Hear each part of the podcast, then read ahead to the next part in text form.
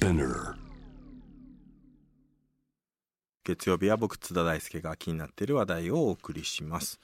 え今日から始まった臨時国会内閣発足後初めてとなる菅総理大臣の所信表明演説が、えー大きな注目を集めたんですけれども実はこの臨時国会ですね、えー、と与党も野党も賛成していて成立する見通しの法案の中に、えこのワーカーズコープえー共同労働と言われてるやつですね、これを可能にする法案があるんです、えーコロナ禍で廃業や雇い止めなんかも相次ぐ中この新しい働き方として注目されているこのワーカーズコープ一体どんなものなんでしょうかそこで今夜はワーカーズコープの法制化に取り組んできた日本労働者協同組合連合会理事長の古村信弘さんにお話を伺います古村さんこんばんははい、こんばんは、古村と申します。よろしくお願いします。よろしくお願いしま。す。あのワーカーズコープ多分ね初めて聞いた方リスナーの方もほとんどじゃないかなと思うんですけれども、はい一体どんなものなんでしょうか？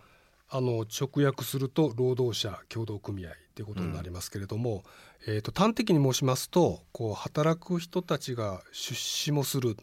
経営にも主体的に参画をするそして実際にそこで働くという出資とそれからまあ運営にも直接関わるそして働くということを三位一体でやる協同組合ということになっています。これでもあれですよね。あじゃあそういう労働者のための協同組合というとそうするとじゃあなんか労組なんじゃないかみたいなっていうのはいをイメージする人が多いと思ったんですけど、ただ今のお話で説明を聞くとあのいわゆる生協はいあの生活者協同組合の、はいはいああいう生協のような仕組みに近いようなイメージがありますね。あそうですねあの、まあ、協同組合なので組合になって協同組合のさまざまな事業を利用するってことになるんですけど、まあ、生協の場合は生協の商品をまあ購入したりってことになりますけどワーカーズコープの場合はワーカーズコープの事業に従事するっていう、まあ、そういう利用の仕方をするっていうことですね。うん、だからまあ参加者というのは一人あの出資にするわけですね、出資をして出資をすして組織の意思決定にも関わることができるとねいうことなんですね。はい。でも株式会社との違いというのはなんかたくさん出資した人がそうするとなんか決定権を握れそうなイメージもあるんですけど、それとは違うんでしょうか？そうですね。あの、まあ、協同組合全体に言えることですけれどもあの出資した額とか口数に関わりなく一人に一票という原理で動くのが協同組合ってだからたくさんだから出資をしている人でも一票しかもらえないね。そうですね。うんはい、なるほど。その仕組みがあると。はい。これはあの成り立ちとしてはまあ全然僕もやっぱりあの単語として知らなかったんですけれども、新しい仕組みなのかなとか思ったんですけれどもこれ日本でも結構昔からあるんでしょうか？あの日本の中ではまあ私たち以外にもやってる方たちいますけれども、私たちの取り組みでいうと1970年代からまあ取り組んできて、あ結構古いですねそうですね。まあん一番大きなテーマはあの失業ということが一番中心のテーマにあって。失業してる人たちがまあ誰かに雇ってもらうっていうことじゃなくて自分らで仕事や職場をまあ作り出しちゃおうというのがもともとのまあ出発っていうことですね。うん。世界的にはこれワーカーズコープというのは割と普及している仕組みなんでしょうか、はい。まあ、あの協同組合の歴史も150年ぐらいありますけれども比較的古くからこの、まあ、労働者の特に生産という分野が特にヨーロッパなんかは多いんですけれども、うん。えー古くからありしかも法制度もあの諸外国の中ではほとんど特に先進国の中では法整備は全て終わっていて日本だけがこの法律がなかったっていうなるほどね。ででそれがようやくこの臨時国会で、えー通過しようとしているということなんですけれども、はいあの古村さんはちなみにこのワーカーズコープにはいつから関わってらっしゃるんですか、えーっと 大学を卒業した新卒1986年から。え新卒で入って そのままはい。今理事長にまでなったっていうことなんですね。あのちょうどその年があの自分たちの組織を労働者協同組合っていうふうに規定しましょうって決めた年だったんですけども、うん。ちょっと前史的な話をすると、まあ、戦後のあの日本の中であの失業対策事業という国が、まあ、国のお金を使ってインフラを整備するのにそこにまあ失業している人たちを雇い入れるっていう仕組みがあったんですけれども、そこで働いている人たちがまあその失業対策の制度がなくなるプロセスの中でこう自分たちのまあ将来あるいは明日の仕事ということとそれからもう一つは失業している人たちがゼロになってるわけではないのでやっぱり社会の中の失業している人たちの働く場所をやっぱり自分たちで作っていこうという、まあ、そういう目的でまあ立ち上がってきたという、まあ、そういう歴史を持っています。そうかだからまあそういうね失業している人に対して政府が、まあ、ある種の公共事業的に仕事を発注するっていうのはあのそういった70年代とかにもあったんでしょうけど、まあ、最近で言えば東日本大震災のね、はい。あのはい。後とかにもあの、はい。実際そういう復興の特別のね、そういう事業を作ったりもしてました。ただ問題はそういうものは必ず次元限りがあって、はい。はい。どっかのタイミングで終わってしまって、はい。そうすると失業者の人が一時期的に仕事があってもあの国がそれをやめてしまえばまた失業者に戻ってしまうということがあって、まあ、それを失業者に戻さないための恒常的な仕組み作りとして始まったというまあことそうですね。はい。なまあしかもまあ失業ということから始まってますけれども、労働者による労労働者のためのまあ仕事や事業活動を続けていこうというまあそういうコンセプトですね。なるほど成り立ちよくわかりましたでじゃあ一体どんななんだろうと普通の会社員とどう違うんだろうというのが多分気になるところだと思うんですけどこのワーカーズコープで実践される共同労働一体どんな働き方になるんでしょうか、はい。あの先ほど申し上げましたように、まず働くためには組合員になる。でそれはイコール出資をして、まあ、企業でいう資本金ですね元手をみんなで出し合いましょうということが出発点になります。でかつお金を出すだけじゃなくてどういう事業をやっていくかとか自分たちの給料をどうするかとかあるいは地域に求められてる仕事を可能な限りやっていこうということなのでどんな仕事が必要になってるんだろうかってそんなようなことをベースに、まあ、話し合いを徹底するということが一番中核にあります。でしかもお金を出して意見を言うだけじゃなくて実際にみんなが働くっていう、まあ、その出資と意見を出すっていうことと働くってこれを三位一体でやりましょうという、うん。まあ、そういう仕組みっていうことですね。うーん。これはどうなんでしょうね。この出出資者っていうのは大体一口いくらぐらい最初にか加入する場合払うんでしょうか？あのまあ、それぞれが定めるんですけれどもあのそんなに少額ではなくて、まあ、さっき申し上げた資本金に当たるものになりますから、しかしまあいきなりみんなたくさん出せるっていう人そういうお金持ちが集まってくるわけではないので、うんまあ、大体今は5万円ぐらいを一口にしながら、うんうん。うんしかしそれだけでは運転資金にもなっていきませんので、うん。働きながら自分の給料の中から増資をしながら大体自分の給料の2ヶ月分ぐらいを自分たちのお金で賄っていく、まあ、そのことによって自分たちで、まあ、運転資金も賄い資本も形成していくっていう、まあ、そういう考え方に立っているっていうことなるほど。ですね。ここはあれですよね。つまり日本労働者協同組合連合会ということなので、その連合会の下にそれぞれの、まあ、地域だったりとか加盟組織が。加盟組織、はい。加盟組織どどれぐらいあるんでしょうか？今は約20ぐらいありますけれども。うん、はい、なるほど。そこにそれぞれが加入して、そうですね、えー仕事をそこで自分たちで作ったりえー請け負ったりしているっていうそういうことですね。はい。業種的にはどういうものが多いんでしょう？えーとまあ、40年やってきて経過から言いますと先ほどのあの失業対策みたいなことから始まりしかもあまり資格や技術やあるいは資金を持っていなかったので自治体から委託を受けて、まあ、公園の掃除だったりということから始まったんですけども、まあ、協同組合っていうふうにまあ定義づけて以降は生協さんや農協さんのあの物流センターの委託であったり建物の掃除であったり、うんまあ、そういう委託の仕事をまあずっとあのやってきていました。で2000年を前後して、まあ、そういう委託の事業だけじゃなくてもっともっと地域にコミットした地域に必要とされる仕事を自前でやっていこうというので、うん。まあ、ちょうど介護保険が始まる時期だったので、まあ、地域の福祉の人材を育成するという、まあ、講座みたいなことを開きながらそこで集まった人たちに、まあ、どっかに雇用されてえ仕事をやるっていうのもあるけれども、うんまあ、せっかく自分たちで勉強したことをちゃんとダイレクトにそう自分たちの仕事の中身にうん。反映させたい、そういう働き方しませんかっていうふうに呼びかけて、まあ、介護の仕事や地域福祉の事業所がたくさん立ち上がってきて、うん。まあ、それ以降いろんなこう対人社会サービスと呼ばれているような分野で、まあ、広がってきています。うん。でしたがって今はあの高齢者や障害者あるいは若者だとか子どもということをテーマにしたいわゆるケアの仕事がまあ一番大きな領域です。あーまあつまりはあれですよね。あのここ半年ぐらいで言えばこのコロナ禍であって、エッセンシャルワーカーと言われてるそうようなねね。はい。物流だとか介護だとか、い、わゆるケア労働とかに注目。まあそれその人たちがまさに社会を支えているところに光が当たった部分があったと思うんですけど、実はまあこのワーカーズコープであの仕事に従事している方たちはそういったものの担い手が多いということなんですね。そうですね。まあそれに加えてまあ細々とではありますけども東日本の震災があって以降はそういう対人社会サービスともう一方でその地域の暮らしていく上で必要不可欠な例えば食べ物であったり、うん。エネルギーだったり、うん。でそういうものをどっか遠くから買ってきて賄うような地域の在り方じゃなくて、うん。可能な限り地域にある資源とかうん。地域の力を引き出し合って、まあ、自給といいますかあるいはそれがない場合は、まあ、ち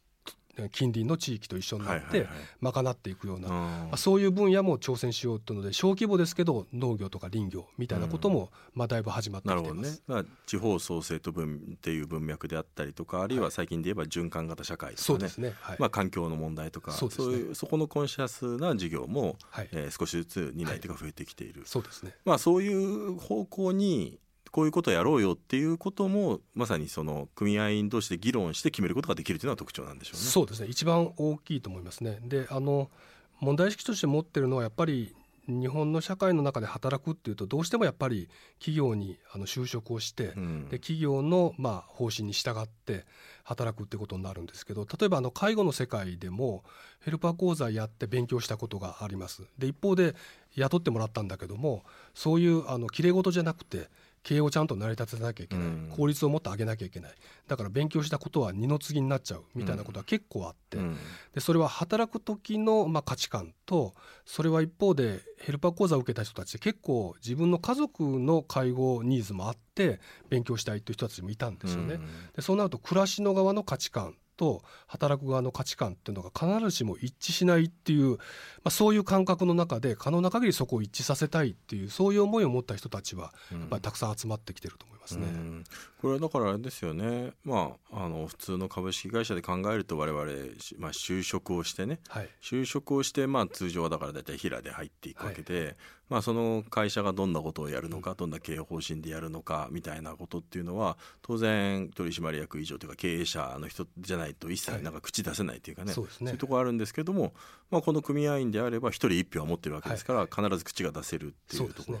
だから会社員のようでいて会社員よりもまあなんていうか発言権がきちんとあるっていうところがやっぱポイントなんでしょう、ね、そうですね。それが大きいことと、うん、まあ、ただしそれは一人一票ということでやりますけれども、うん、いきなりまあ多数決で物事を決めるわけではないので一緒に働いてる人たち同士の関係が、うん、まあ、あいつより先に出世しようとか、あいつより抜きん出てやろうとかって、まあ、そういう競争のロジックではなくて、うん、まあ、お互いがどういう思いで働いていたり、うん、まあ、もっと言うと仕事そのものを、まあ、良い仕事しようというのがずっと設立以来の中心的な、まあ、テーマなんですけれども。うん。これはまあある意味永遠のテーマで良い仕事って一体何なんだろうかっていうことをみんなが考え合いながらやる、うん、でその中で働く側の価値観としての良い仕事というのともう一方でみんなは暮らしその地域で暮らしているので、うん、暮らしの側の価値観みたいなことを統一させるような、まあ、そういう話し合いの場を、まあ、徹底してたくさん持つっていうことに一番大きな特徴があると思いますね。うん、これでもね考えれば考えるほどつまりまあお金を出資して関われば一人一票持って、はい、どんどんそういう、ね、組織が大きくなっていけばいくほど、はいまあ、多様な意見が当然出てくるわけで、はい。はい、なんか意見を集約させてこれ合意するっていうのが気が遠くなるようなぐらい大変じゃないかなとも思うんですけど まとまらないような賛否分かれるような場合ってどうするんですか？いや確かにあのそれはあの最終的にまとまらないこともないわけじゃないと思います。うん、ただあのどういう結果があるかはちょっと置いといてですねとにかくそういうお互いが持ってる思いを出し合える場をちゃんと確保するっていうことがものすごく大きな意味があるというふうに思っています。まあ、それはまあ当然仕事に対するこう自分なりの思いとか自分の主体性みたいなことが一体何を根拠にこう持ってるのかっていうことをまあ出し合うわけですよね。でそうなってくると当然そのお互いの利害関係みたいなこともあるかもしれませんけども一方で仕事自身は自分たちと仕事の関係だけじゃなくてその仕事は地域や社会に向かって行ってる仕事なので、うん、やっぱその仕事を受け取る人たちとかその仕事が賄われてる地域にとって何が本当に有益なのかっていうことまで射程に入れて話し合うっていうことになっていくので、うん、まあ多様な意見が出ますし A か B かっていう対立した時にどっちかっていうことだけじゃなくて、場合によっては C っていう結論もあるでしょうしいろいろ折り合いもつけながらではありますけどこのプロセスそのものがやっぱり一番この私たちのワーカーズコープの、まあ、共同労働といってる働き方で一番大事な部分なんじゃないかなというふうに思って大事な部分でもあるしやはり40年以上続けてきたことでそこの意見をまとめていくプロセスもノウハウ化してるっていうところはあるんですかね。そうですね。あのただこれは働くっていうことに限った話ではなくて私特にあの個人的には思うんですけれども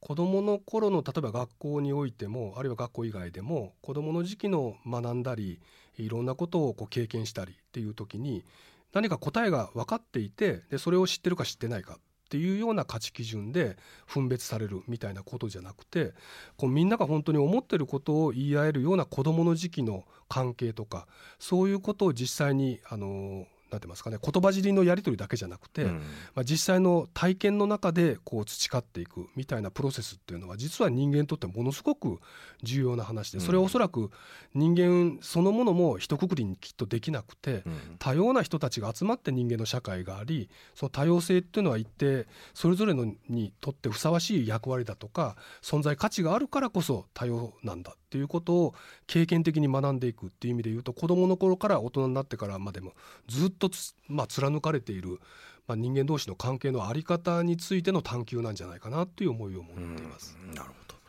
えーまあ先進国の中で日本だけがこれなかなかこの法制度がね整ってなかったということなんでしょうけれどもただこのワーカーズコープ自体は、まあ、40年以上歴史がある、はい、これまではこのこういう働き方っていうのはどうやって実現してきたんでしょうか？あの形式的には、まあ、当然組織なので何らかの法人格を持たなきゃいけないので、うん、あの NPO 法人ですとか企業組合というまあ法人の仕組みを使ってやってきました現行のものでやってきたそうですね、うん、まあ、ただあのそれはうんとぴったりワーカーズコープに合うわけじゃないので、うん、まあ、なるべく近いものを選びつつしかしまあ自分たちなりのルールを持って、まあ、それを規範として、まあ、やってきたっていうことですね、うん、これなんであの急に僕らから来るとなんか急にこれがね、はい、あの法制度が整ってきたようにも思うんですけど、まあ、ずっと働きかけてはいたっていうことなんですけれども、はいね、日本だと何がハードルになってたんでしょうかこれは。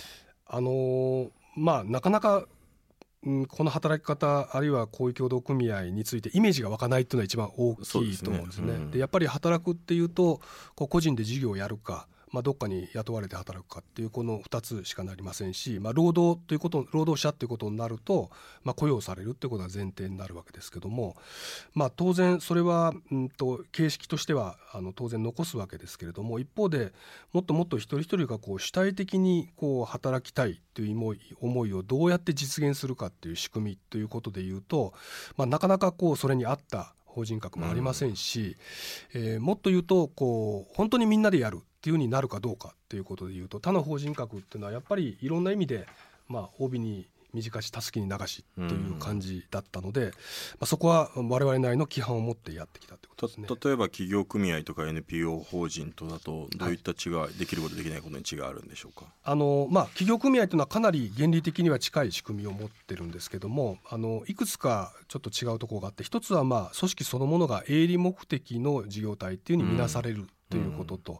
それからあの出資している人の中で働かなくてもいいという人たちの割合も結構認められている、うん、それから働く人たちの中で組合にならなくても働ける人の割合も結構認められている、うん、まあ、だからみんなでお金を出し合ってっていう先ほど説明したような原理に100%合致するかというと、そこのまあ緩さがあるということは一つあります。で合わせてまあ NPO の場合は、まあ、これもまあ非営利の事業組織っていう意味で言うとかなり近いですけれども、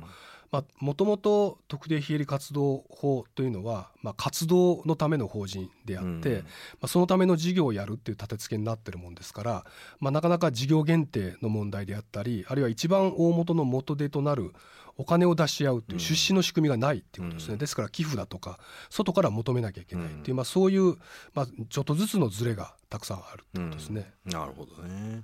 まあ、そうするとやっぱり帯に短したすき流しみたいなのがあるので、はいえー、このワーカーズコープがつまり株式会社とか有限会社とか、まあ、企業組合とか NP 法人のような一つの一形態としてあの法制度を整備するっていうことなんでしょうね。もう一つの選択肢ってことですね。これはつまりやっぱ法制度が整備されるとまあ、何か事業をやりたい人が NPO じゃないけどこれやりたいっていうような人がこれ相当作りやすくなるというところはあるんでしょうかね。そうですね。あの実際にまあ NPO の方々との交流も、まあ、法律作ろうという運動を20年ぐらいやってきましたけれども、まあ、初期のこう本当に有志が集まってやっていた時代と時間経っていくとだんだん規模が大きくなって、スタッフを雇い入れるってなると本来志一緒にしてたメンバーが何か雇ってもらうという人たちが入ってきたり、みたいなこともたくさん伺いますし、まあ、いろんな意味で転換しようという人たちもいますし、まあ、何よりも協同組合を作っ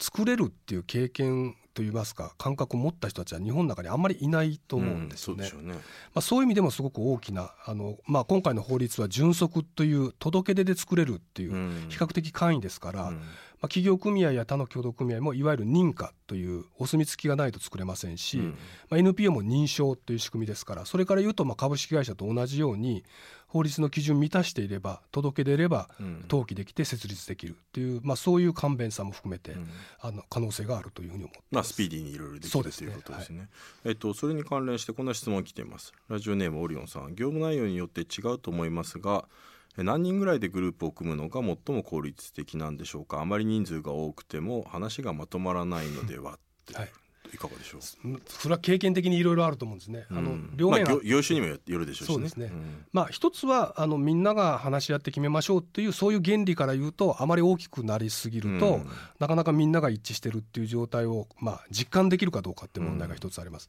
うん、ただもう一方で事業をやるっていう意味で言うと、まあよりいろんなこうスキルを持った人たち、いろんな個性を持った人たちが集まれば集まるほどどんな事業をやっていくかっていう選択肢も増えていきますし、まあ経済的な意味でも一定のまあ、規模というのは、まあ、いろんな意味でメリットにはなっていくと思いますので、まあ、どっちともつかないんですけどもただ原理的に言うとやっぱり一番重要なのは働いてる人たちが自分が主体者でここで参画してやれてるんだっていうこの実感があるかどうかっていうことだと思いますから、そんなに大規模なものがスタンダードっていうことにはならないかなというふうに思ってます。一番このここに加入しているえ労働者共同連合連合、えーと、共同組合連合会の中で一番多いっていうかボリュームゾーンは何人ぐらいなんですかね？あのあ組織でです組織の中で。あの一番大きいのはですね実はあのあのセンター事業団というワーカーズコープありまして、うん、これはあの私のどもの連合会が直接作ったワーカーズコープで言ってみればモデルなんですよね。うん、でこれは運営の仕方からどういう事業をやっていったらいいかっていう、まあ、事業開発の分野に至るまでいろいろとにかくあの作っていかなきゃいけないということで、まあ、連合会は直接事業をやりませんので、モデルとなるような組織を作ろうっていうふうに生まれた組織があってこれが大体全体のまあ6割から7割ぐらいを占めてるのでしかも全国に事業所がありますから、まあ、ちょっと異例は異例なんですけども、ただこの存在があったことでいろんな事業分野に広がったり、こういう働き方を内実化していったりという、まあ、そういう経験値をずっと積み重ねてきたっていう、まあ、そういうモデルの意味は大きかったと思いますね。なるほどなるほど。あともう一つこの方からですねオリオンさんから組織として個々の能力をレベルアップさせるような人材育成制度はあるんでしょうか？人事評価制度も気になりますはいあの研修というのは確かにあの各それぞれのワーカーズコープそれから連合会のレベルでもたくさんやっています。それはあの、まあ、スタンダードな最もこう中心的な共同労働という仕組みをどうやって作っていくかっていう研修から、まあ、いろんな事業領域においてのまあ専門性まで、まあ、多岐にわたるんですけれどもあの一番大きい研修の在り方というのは実はその上位下達の、まあ、上からこういうことを覚えておきなさいっていう研修というよりはお互いの経験を交流する研修という意味合いの方が相当強いと思います。まあ、つまり共同労働という働き方もまだまだ未知数でありますし、まあ、ひょっとしたらあの未完成なままずっと探求し続けるテーマかもしれませんけどもであるがゆえにこんなふうにやってみたけどもうまくいかなかったうまくいったっていうそういう横のあの交流まあ、もっと言えば組合員同士のさまざまな交流や対話やあの共同ということが一番ベースにあるので、まあ、いわゆる上から下へのこう押し付けの研修ではなくて交流を共有し合うっていう意味合いの研修は相当、まあ、時間もお金も割いてやってきています。うんこれでもこういう法制度がねあの整って作りやすくなるとですねこれまあ割とそのワーカーズコープの議論の中でこれ懸念点みたいなものも挙げられていたと思うんですね、はい、具体的にはこれあの若尾都合が作りやすくなると、まあ、審査とかが厳しくあるわけじゃないので、はい、これブラック企業とか偽装偽装請負とかで、はい、これ悪用されるされかねないんじゃないかっていうこともありました、この辺りは対策っていうのは今回されてるんでしょうか、あの一つはまあ法案の作成途上で、まあ、そういう悪用ということを第一課題にして、まあ、それをどうやって未然に防げるかっという、まあ、そういう発想で、まあ、法案の中身を作ってきたというのが一つです。まあ、なので、まあ、例えば労働契約を結ぶっていう本来団体法にはあまりなじまないようなことも入ったりもしていますし、まあ、本来純則ですから監督官庁があるっていうのも変な話なんですけれどもまあ厚生労働省ないしは都道府県知事がまあ所轄をするっていうふうになっているのが、まあ、担保にはなりうるかなと思っているんですがまあうんとそれ以上にこう問われてくるのは何て言うんですかね、まあ、そういうこう仕組みの問題もありますけれどもやっぱりこう連合会っていう組織ももう一方で作っていいこれは NPO とか企業組合にはない仕組みなんですけれどもワーカーズコープが集まって連合会を作る。でその連合会がどういう規範でお互いの在り方をまあ相互チェックするか、うん、まあ、ここも非常に大きな担保になっていくっていうふうに思っています。うんなるほどこれあのまあ、コロナ禍でですね多分人生観だけじゃなくて働き方、まあ、ずっとここ数年働き方改革っていうのねまさにこの労働の分野にもすごく脚光が当たるようになったところもあると思うんですけどそこに来てこのコロナで、はい、多分ライフスタイルをね働き方変える方多くなってきていると思います。これワーカーズコップにも当然影響を与えてるんじゃないでしょうか？そうですねあの冒頭申し上げましたようにやっぱり失業の問題から始まっていますし失業っていうのもままああの内容的にも相当こうなんて言いますかね昔の失業とちょっと違ってそもそもまあニートと呼ばれるような若者たちだとかあるいは氷河期世代みたいなことも起こっている中で、まあ、もう一回こう働くっていうのは何のための営みなのかっていうことをまあ根本的に考え直したりあるいは検討し直すような途上のテーマの一つにこのワーカーズコープが私は出てきているようなあの気がしています。これどうなんでしょうね。今やっぱりコロナでね仕事が失われてしまった。なかなか働きたくても働き先が見つからないっていうような人も、はい、まあ、このリスナーの方にいるかもしれないんですけど、はい、そういう人たちにとってこのワーカーズコープっていうのは一つ選択肢になりうるということです、ね、そうですね。あの東日本の震災の時もそうでしたしリーマンショックの時もそうでしたし、まあ、そういうこう経済的なあるいは社会的な非常にしんどい状況の中で仕事を失ったり、まあ、同時に住まいを失う人たちがいてまあ、その多くがやっぱりあの一人一人が孤立をしていて、まあ、自分の責任で何とかしなきゃいけないということで必死になってやるわけだけどなかなか個人では解決できない。でところが同じような境遇の人たちが、まあ、一緒になってこう思いを共有し合うことから始まってで自分たちの力を集めてそれはまあ市場ベースでは必ずしもないんですけれども例えばこう働くっていうのは何も個人のあの金銭的な欲求を満たすだけではなくて仕事を通じて何らかの社会に役に立ちたいとか地域の持続可能性っていうことを何とか担保したいとか、まあ、そういう一種公共性を持った仕事への思考っていうのはもう一方であるので、うん、じゃあそういうことをやろうとした時に、まあ、個人で立ち上がるというよりはあの、まあ、失業したしてる状態から始まるわけですけども、まあ、どうせやるんだったら、まあ、自分だけが食えればいいっていうことじゃなくて、うん、まあ、この際一緒にこう地域のために社会のために役に立つ仕事を一緒になって作っていくってそこで、まあ、周りからも認められたり周りからの価値観も周りからの価値づけもまあ高まっていくような、うん、まあ、そういう方向性というのは特に若い人たちの中ではこれからますますまあ必要となっていくんじゃないかなっていう感覚を持ってます。まあ、これはだからそのそれぞれのねワーカーズコープによっても違うっていうこともあるんでしょうけれども例えば5万円だったらその出資金を払って、そうですね、出資金を払ったら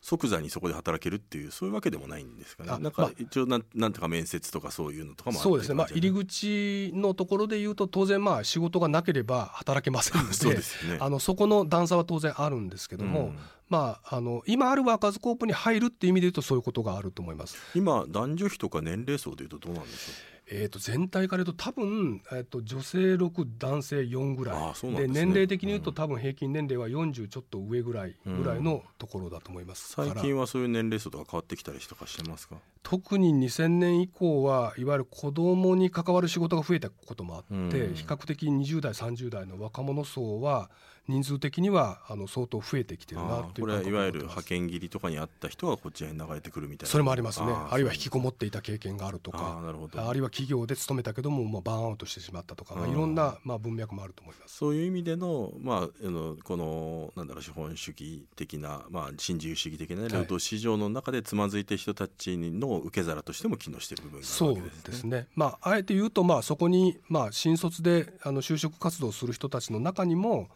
まあ、これだけこう成長が前提となるような経済ではなくなってもう数十年経ってますけれども、